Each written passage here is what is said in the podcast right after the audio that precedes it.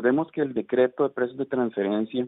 en su generalidad eh, fue publicado desde septiembre del 2013. Eso quiere decir que con posterior aclaración por parte de los señores de la Dirección General de Tributación, todas las empresas, indistintamente de su volumen, o sea, indistintamente que sean grandes contribuyentes o no,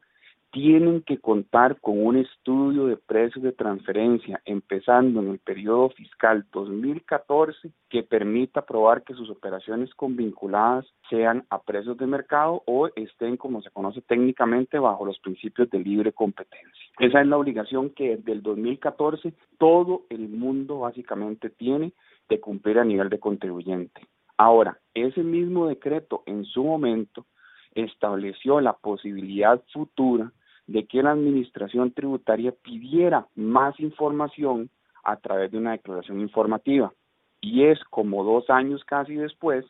viene esta resolución a decir, ok,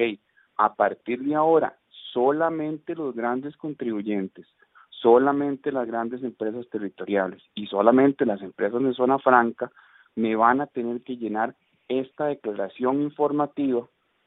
a partir de los periodos fiscales 2015 y 2016 con presentación al último día hábil del mes de junio de 2017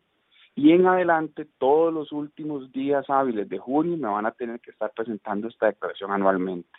Eso quiere decir que las operaciones que ya yo debí documentar, que ya yo debí analizar en el estudio de precios de transferencia, que siempre fue una obligación para todos los contribuyentes,